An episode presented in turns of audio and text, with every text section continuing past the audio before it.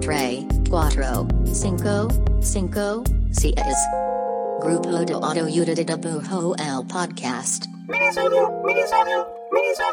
Hola, este es el podcast del grupo de autoayuda de dibujo. Mi nombre es Iván Mallorquín y hoy toca minisodio. Estaba eh, dibujando como cualquier otro día. Bueno, la verdad, no dibujo diario. Trato, pero no siempre lo logro. Pero bueno, estaba dibujando y me pasó eso de, de cuando algo no te sale. Cuando quieres dibujar una cosa y nada más no te sale. Y digo, esto es normal y pasa siempre, no sucede a todos. Y dudo que deje de pasar en algún momento de tu carrera, mi carrera. Pero me dio la curiosidad y me puse a investigar por qué no podemos dibujar ciertas cosas o por qué algunas veces, aunque lo tengas muy muy claro, eh, en tu mente simplemente pues no, no, no te sale en tu mano, ¿no? O sea, no te sale. De eso va este episodio, mini minisodio. Bueno, me encontré un par de artículos chidos sobre esto, según yo, y una respuesta como muy muy chida que vi en Reddit, que me llevó a una fuente un poquito más legit.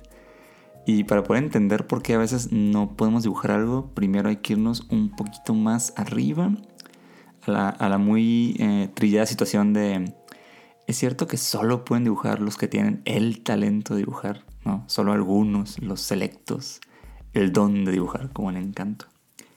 Y esto es interesante porque, eh, la verdad, no, o sea, la verdad, eh, dibujar es una habilidad adquirida, ¿no? O sea, trabajada con el tiempo, sí, y dependerá de qué tanto entrenas, eh, es una labor de práctica, pero es totalmente transmisible y enseñable básicamente a quien sea. Y eso, eso es chido, ¿no? Entender que el dibujo es de todos, eh, quien, quien sea, quien se anime puede hacerlo, se me hace muy, muy chingón, ¿no? Ahora, la diferencia, eh, lo, lo, que marca la, la, distancia mucho entre la gente que dibuja bien ¿no? y la que no, y pongo entre comillas el, el, bien, ya saben que en este podcast queremos a todos los dibujos, eh, pero bueno, algo muy importante que marca la, la, la diferencia es la forma en cómo vemos las cosas, el, arte de observar. Eh, mucho medio gringo lo maneja como seeing like an artist, ¿no? el, observar como un artista. Que curiosamente es eh, ver el mundo como realmente es. ¿no? Suena muy poético, pero déjenme explico. Es cierto que, que visualizar las cosas o poder recordar, recordar objetos o momentos en tu mente este, es, es como importante para alguien que dibuja, pero lo curioso es que el dibujo como tal, por lo menos el dibujo que busca representar cómo se ve algo, no funciona arraigado tanto a la visualización mental, sino a la observación, ¿no? Puntual. Eh, yo la neta sí, por mucho tiempo siempre pensé que, que, dibujar era un acto plenamente de visualización. Digo, claro, existe el aspecto como, como motriz, ¿no? Que tomar un lápiz y generar un dibujo con tu mano. Pues esto es como eso es más muscular y está totalmente alineado a las horas de práctica, ¿no? El, el qué tan bien tu mano responde, ¿no? Eh, pero lo otro, o sea, el cómo nuestro cerebro logra transmitirlo es distinto. Investigando sobre esto, eh, resulta que las personas que logran más fácil dibujar algo que ven es porque se enfocan en lo que están viendo tal cual, ¿no? Y no en lo que el objeto que están mirando significa para ellos o lo que está alrededor del mismo, ¿no? Eh, es ver lo que está enfrente, así como va. A lo que voy es que para dibujar algo mejor, la recomendación es verlo sin tratar de recordar o asignarle un valor pasado a esa cosa, ¿no? Eh, nada de feelings. Y esto nos permite de una forma más sencilla poder como descomponerlos en sus formas básicas, ¿no? Como líneas, donde chocan los ángulos, colores, sombras, ¿no? Y esto se lo conoce como el observar como un artista, el poder ver algo, entenderlo y simplificarlo, ¿no? Porque al final de cuentas dibujar algo no es como fotografiarlo, sino eh, lograr trasladar la realidad a un dibujo, ¿no? Ahora, ¿qué pasa con esas cositas que no, que no podemos dibujar de repente, ¿no? Este concepto llamado esquemas de imágenes mentales o esquemas gráficos, que básicamente son como esta enciclopedia eh, de imágenes que tienes en tu cerebro sobre cosas que ya que ya conoces y que ya les asignaste algún valor sentimental, ¿no? Como una memoria o un recuerdo. Y esto nos ayuda rápidamente a visualizar como algo en la mente, ¿no? Como digamos, menciono ahorita, un árbol, ¿no? Entonces ahora, eh, ahora puedes eh, imaginar un árbol, ¿no? Y puedes a partir de esto recurrir al esquema de un árbol en tu cabeza sin necesidad de ver uno, ¿no? Porque ya lo tienes ahí, ya lo conoces, ¿no? Te recuerda eh, e incluso ya creaste como un árbol genérico en tu mente, ¿no? Aunque todos los árboles son distintos en sus particularidades, ¿no? Como la corteza, color de hojas y así. Ahora ya que dije un árbol, ya recurres a un árbol en tu cabeza, ¿no? Eh, muchos autores justo dicen que los esquemas de imágenes mentales son el primer obstáculo que un artista nuevo tiene que superar, ¿no? Para dibujar como plenamente. Porque estamos acostumbrados a dibujar lo que el cerebro sabe y no lo que el cerebro ve. Y se trata de hacer a un lado lo que sentimos sobre algunos recuerdos o cosas eh, que sabemos sobre lo que estamos dibujando y simplemente dibujar objetivamente lo que estás viendo, ¿no? Aquí eh, yo creo que los esquemas sí son algo que sirven a la hora de estar buscando como, como tu estilo, ¿no? Como el famoso estilo, porque dibujar cosas que están arraigadas a sentimientos y recuerdos creo que es bien favorable para poder llegar a resultados dibujísticos como muy personales, ¿no? Tal vez sí desligados de cómo se ve en realidad algo, pero sí muy centrados en cómo tú los ves, cómo tú los recuerdas, cómo tú los sientes y cómo esas figuras significan algo para ti, ¿no? De ahí que hay muchos ejercicios de estilo que, más que ver cosas es como no verlas y como tratar de dibujarlas de, memoria o distorsionadas, ¿no? Eh, muchos artistas eh, tienen esos objetos recurrentes en su imaginario que no son más que esquemas que significan mucho para ellos y siento que por eso funciona muy bien más en un nivel eh, como artístico, conceptual o de contenido más que representativo, ¿no?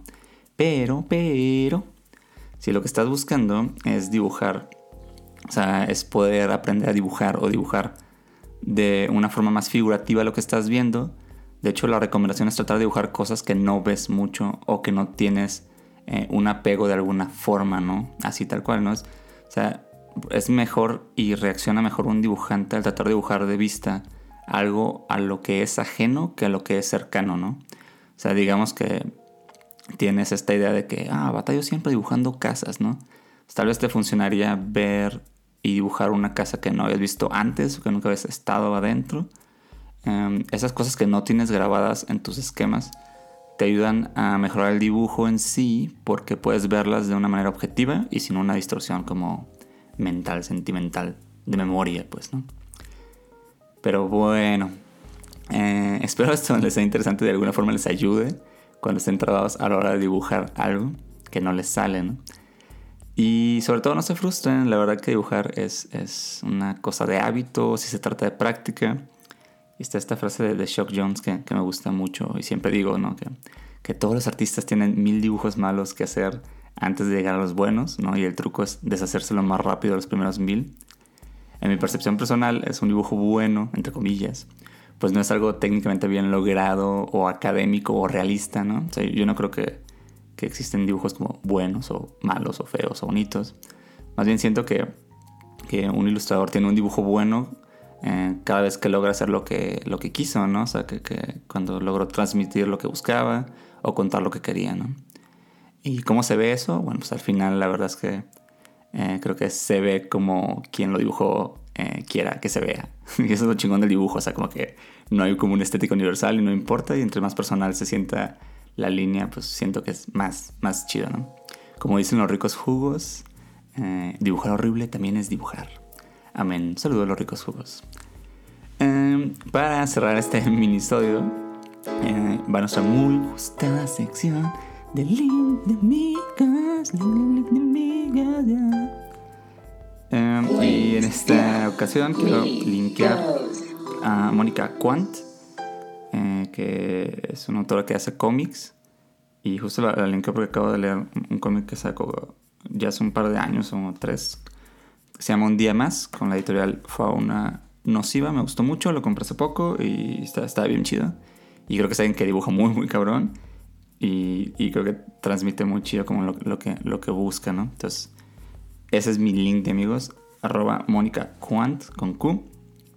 Um, y bueno, estamos por acá la siguiente semana con episodio regular, creo. Gracias por escuchar y adiós, adiós, adiós.